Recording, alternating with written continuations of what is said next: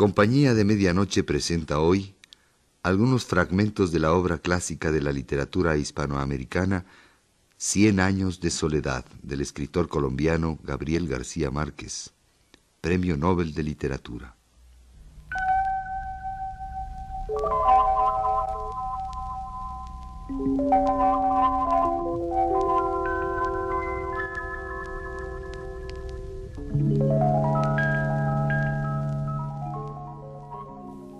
Una noche, al entrar Arcadio en la tienda de Catarino, el trompetista de la banda lo saludó con un toque de fanfarria que provocó las risas de la clientela.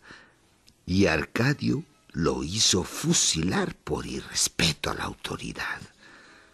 A quienes protestaron los puso a pan y agua con los tobillos en un cepo que instaló en un cuarto de la escuela. Eres un asesino, le gritaba Úrsula cada vez que se enteraba de alguna nueva arbitrariedad. Cuando Aureliano lo sepa, te va a fusilar a ti. Yo seré la primera en alegrarme. Pero todo fue inútil. Arcadio siguió apretando los torniquetes de un rigor innecesario hasta convertirse en el más cruel de los gobernantes que hubo nunca en Macondo. Ahora sufran la diferencia, dijo don Apolinar Moscote en cierta ocasión. Esto es el paraíso liberal. Arcadio lo supo. Al frente de una patrulla, asaltó la casa, destrozó los muebles, vapuleó a las hijas y se llevó a rastras a don Apolinar Moscote. Cuando Úrsula irrumpió en el patio del cuartel después de haber atravesado el pueblo clamando de vergüenza y blandiendo de rabia un rebenque alquitranado, el propio Arcadio se disponía a dar la orden de fuego al pelotón de fusilamiento. Atrévete, bastardo, gritó Úrsula. Antes de que Arcadio tuviera tiempo de reaccionar, le descargó el primer vergajazo. Atrévete, asesino, gritaba, y mátame también a mi hijo de mala madre. Así no tendré ojos para llorar la vergüenza de haber criado un fenómeno azotándolo sin misericordia, lo persiguió hasta el fondo del patio, donde Arcadio se enrolló como un caracol. Don Apolinar Moscote estaba inconsciente, amarrado en el poste donde antes tenían al espantapájaros despedazado por los tiros de entrenamiento. Los muchachos del pelotón se dispersaron temerosos de que Úrsula terminara desahogándose con ellos pero ni siquiera los miró. Dejó a Arcadio con el uniforme arrastrado, bramando de dolor y rabia, y desató a don Apolinar Moscote para llevarla a su casa. Antes de abandonar el cuartel, soltó a los presos del cepo. A partir de entonces, fue ella quien mandó en el pueblo. Restableció la misa dominica suspendió el uso de los brazaletes rojos y descalificó los bandos atrabiliarios. Pero a despecho de su fortaleza, siguió llorando la desdicha de su destino.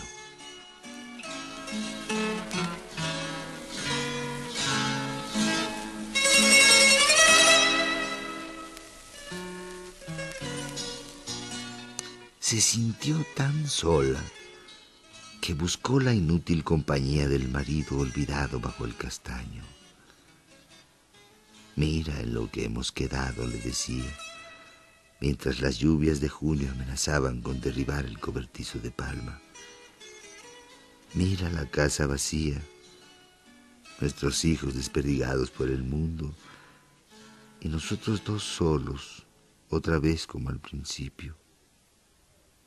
José Arcadio Buendía, hundido en un abismo de inconsciencia, era sordo a sus lamentos.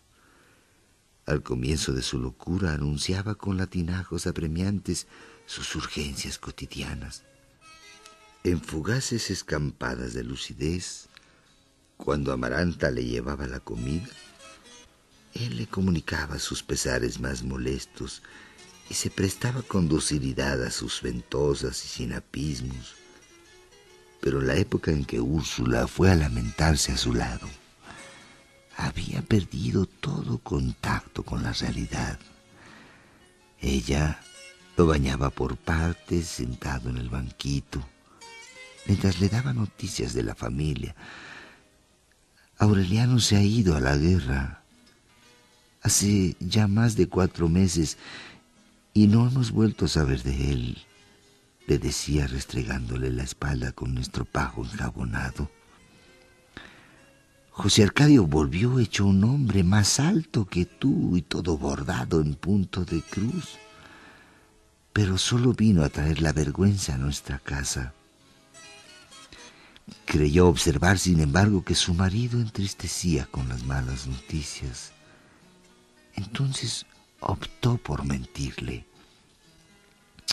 No, no me creas lo que te digo, decía, mientras echaba ceniza sobre sus excrementos para recogerlos con la pala. Dios quiso que José Arcadio y Rebeca se casaran y ahora son muy felices. Llegó a ser tan sincera en el engaño que ella misma acabó consolándose con sus propias mentiras. Arcadio ya es un hombre serio y muy valiente y muy buen mozo con su uniforme y su sable.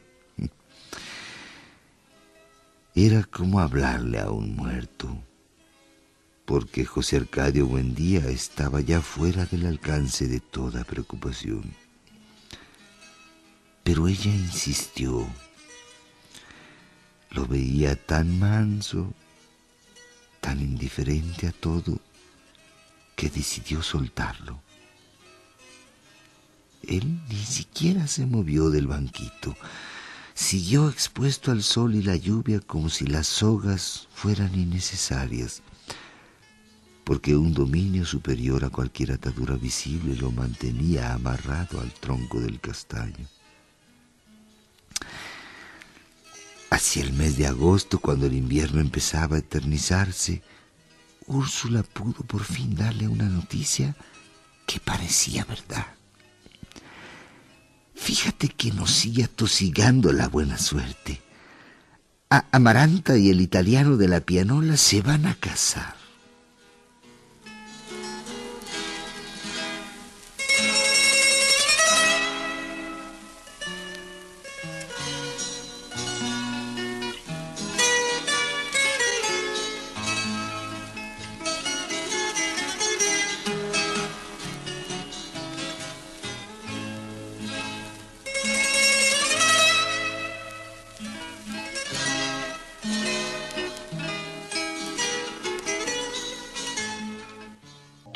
Hacía pensar que Amaranta se orientaba hacia una felicidad sin tropiezos. Pero al contrario de Rebeca, ella no revelaba la menor ansiedad. Con la misma paciencia con que abigarraba manteles y tejía primores de pasamanería y bordaba pavos reales en punto de cruz, esperó a que Pietro Crespi no soportara más las urgencias del corazón. Su hora llegó con las lluvias asiagas de octubre. Pietro Crespi le quitó del regazo la canastilla de bordar y le apretó la mano entre las suyas. No soporto más esta espera. Nos casamos el mes entrante. Amaranta no tembló al contacto de sus manos de hielo. Retiró la suya como un animalito escurridizo y volvió a su labor. No seas ingenuo, Crespi, sonrió. Ni muerta me casaré contigo. Pietro Crespi perdió el dominio de sí mismo. Lloró sin pudor, casi rompiéndose los dedos de desesperación, pero no logró quebrantarla. No pierdas el tiempo, fue todo cuanto dijo Amaranta. Si en verdad me quieres tanto, no vuelvas a pisar esta casa. Úrsula creyó enloquecer de vergüenza. Pietro Crespi agotó los recursos de la súplica, llegó a increíbles extremos de humillación, lloró toda una tarde en el regazo de Úrsula, que hubiera vendido el alma por consolarlo. En noches de lluvia se le vio merodear por la casa con un paraguas de seda, tratando de sorprender una luz en el dormitorio de Amaranta. Nunca estuvo mejor vestido que en esa época. Su augusta cabeza de emperador atormentado adquirió un extraño aire de grandeza. Importunó a las amigas de Amaranta, las que iban a abordar en el corredor, para que trataran de persuadirla. Descuidó los negocios. Pasaba el día en la trastienda, escribiendo esquelas desatinadas que hacía llegar a Amaranta con membranas de pétalos y mariposas disecadas y que ella devolvía sin abrir. Se encerraba horas y horas a tocar la cítara. Una noche cantó. Macondo despertó en una especie de estupor, angelizado por una cítara que no merecía ser de este mundo, y una voz como no podía concebirse que hubiera otra en la tierra con tanto amor. Pietro Crespi vio entonces la luz en todas las ventanas del pueblo, menos en la de Amaranta. El 2 de noviembre, día de todos los muertos, su hermano abrió el almacén y encontró todas las lámparas encendidas y todas las cajas musicales destapadas y todos los relojes trabados en una hora interminable. Y en medio de aquel concierto disparatado, encontró a Pietro Crespi en el escritorio de la trastienda con las muñecas cortadas a navaja y las dos manos metidas en una palangana de Benjuí.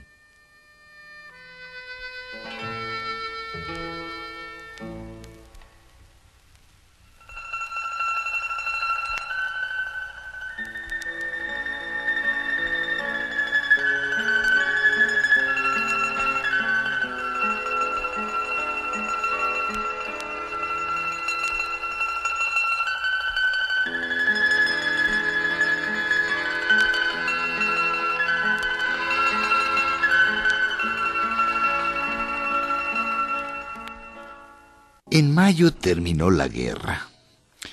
Dos semanas antes de que el gobierno hiciera el anuncio oficial, en una proclama altisonante que prometía un despiadado castigo para los promotores de la rebelión, el coronel Aureliano Buendía cayó prisionero cuando estaba a punto de alcanzar la frontera occidental disfrazado de hechicero indígena. De los veintiún hombres que lo siguieron en la guerra, Catorce murieron en combate. Seis estaban heridos y solo uno lo acompañaba en el momento de la derrota final, el coronel Gerineldo Márquez. La noticia de la captura fue dada en Macondo con un bando extraordinario. Está vivo, le informó Úrsula a su marido. Roguemos a Dios para que sus enemigos tengan clemencia. Después de tres días de llanto, una tarde en que batía un dulce de leche en la cocina, oyó claramente la voz de su hijo muy cerca del oído. Era Aureliano, gritó corriendo hacia el castaño para darle la noticia al esposo. No sé cómo ha sido el milagro, pero está vivo y vamos a verlo muy pronto. Lo dio por hecho hizo lavar los pisos de la casa y cambiar la posición de los muebles. Una semana después, un rumor sin origen que no sería respaldado por el bando confirmó dramáticamente el presagio. El coronel Aureliano Buendía había sido condenado a muerte y la sentencia sería ejecutada en Macondo para escarmiento de la población un lunes, a las diez y veinte de la mañana, Amaranta estaba vistiendo a Aureliano José cuando percibió un tropel remoto y un toque de corneta. Un segundo antes de que Úrsula irrumpiera en el cuarto con un grito. ¡Ya lo traen! La tropa pugnaba por someter a culatazos a la muchedumbre desbordada. Úrsula y Amaranta corrieron hasta la esquina abriéndose paso a empellones y entonces lo vieron. Parecía un pordiosero. Tenía la ropa desgarrada, el cabello y la barba enmarañados y estaba descalzo. Caminaba sin sentir el polvo abrasante, con las manos amarradas a la espalda, con una soga que sostenía en la cabeza de su montura un oficial de a caballo. Junto a él, también astroso y derrotado, llevaban al coronel Gerineldo Márquez. No estaban tristes, parecían más bien turbados por la muchedumbre que gritaba a la tropa toda clase de improperios. Hijo mío, gritó Úrsula en medio de la algaraza y le dio un manotazo al soldado que trató de detenerla. El caballo del oficial se encabritó. Entonces el coronel Aureliano Buendía se detuvo trémulo, esquivó los brazos de su madre y fijó en sus ojos una mirada dura. Váyase a casa, mamá, dijo pida permiso a las autoridades y venga a verme a la cárcel.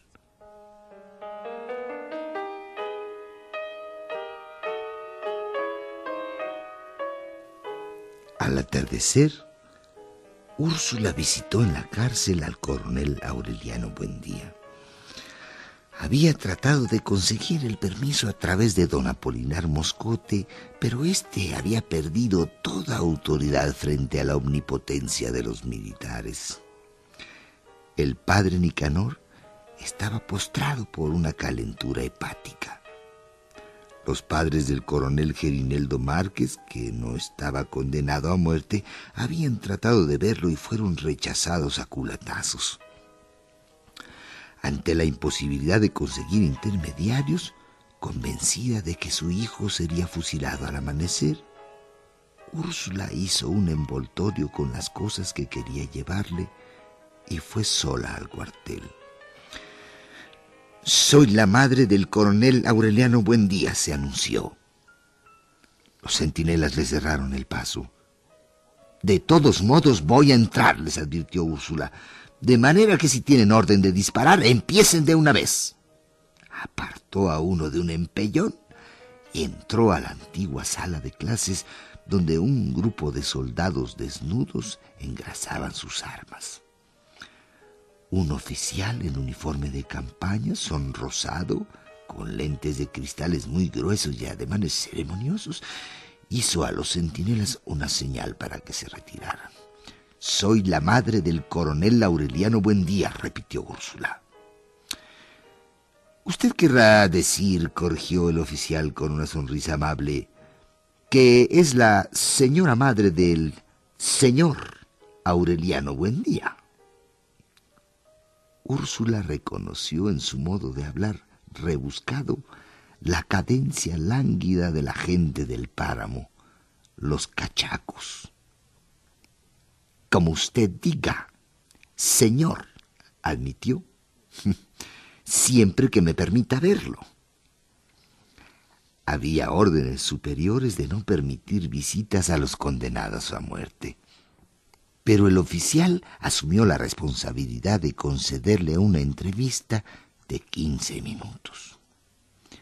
Úrsula le mostró lo que llevaba en el envoltorio, una muda de ropa limpia, los botines que se puso su hijo para la boda y el dulce de leche que guardaba para él desde el día en que presintió su regreso.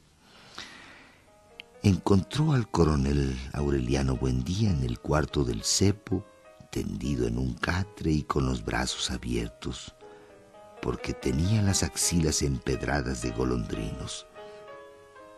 Le habían permitido afeitarse. El bigote denso de puntas retorcidas acentuaba la angulosidad de sus pómulos. A Úrsula le pareció que estaba más pálido que cuando se fue, un poco más alto y más solitario que nunca. Estaba enterado de los pormenores de la casa, el suicidio de Pietro Crespi, las arbitrariedades y el fusilamiento de Arcadio, la impavidez de José Arcadio Buendía bajo el castaño. Sabía que Amaranta había consagrado su viudez de virgen a la crianza de Aureliano José y que éste empezaba a dar muestras de muy buen juicio y leía y escribía al mismo tiempo que aprendía a hablar. Desde el momento en que entró al cuarto, Úrsula se sintió cohibida por la madurez de su hijo, por su aura de dominio, por el resplandor de autoridad que irradiaba su piel.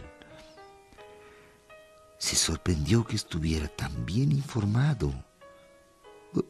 Ya sabe usted que soy adivino, bromeó él. Y agregó en serio, esta mañana cuando me trajeron, tuve la impresión de que ya había pasado por todo esto. En verdad, mientras la muchedumbre tronaba a su paso, él estaba concentrado en sus pensamientos, asombrado de la forma en que había envejecido el pueblo en un año. Los almendros tenían las hojas rotas, las casas pintadas de azul, pintadas luego de rojo y luego vueltas a pintar de azul, habían terminado por adquirir una coloración indefinible. ¿Eh? ¿Qué esperaba? suspiró Úrsula. ¿El tiempo pasa? Eh, así es, admitió Aureliano. Pero no tanto. De este modo la visita, tanto tiempo esperada, para que ambos habían preparado las preguntas e inclusive previsto las respuestas, fue otra vez la conversación cotidiana de siempre. Cuando el centinela anunció el término de la entrevista, Aureliano sacó de debajo de la estera del catre un rollo de papeles sudados. Eran sus versos, los inspirados por remedios que había llevado consigo cuando se fue, y los escritos después en las azarosas pausas de la guerra. Prométame que no los va a leer nadie, dijo. Esta misma noche encienda el horno con ellos. Úrsula lo prometió y se incorporó para darle un beso de despedida. Te traje un revólver, murmuró. El coronel Aureliano Buendía comprobó que el centinela no estaba a la vista. No me sirve de nada, replicó en voz baja. Pero, pero démelo, no sea que le registren a la salida. Úrsula sacó el revólver del corpiño y él lo puso debajo de la estera del catre. Y ahora no se despida, concluyó con un énfasis calmado. No suplique a nadie ni se rebaje ante nadie. Hágase el cargo que me fusilaron hace mucho tiempo. Úrsula se mordió los labios para no llorar. Ponte piedras calientes en los golondrinos, dijo.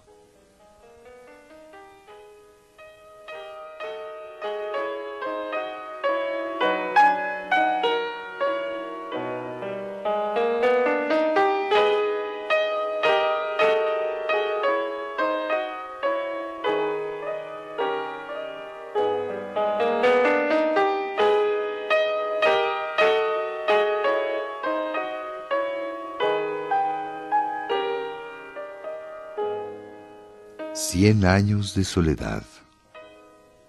Gabriel García Márquez. Lectura de Héctor Ortega.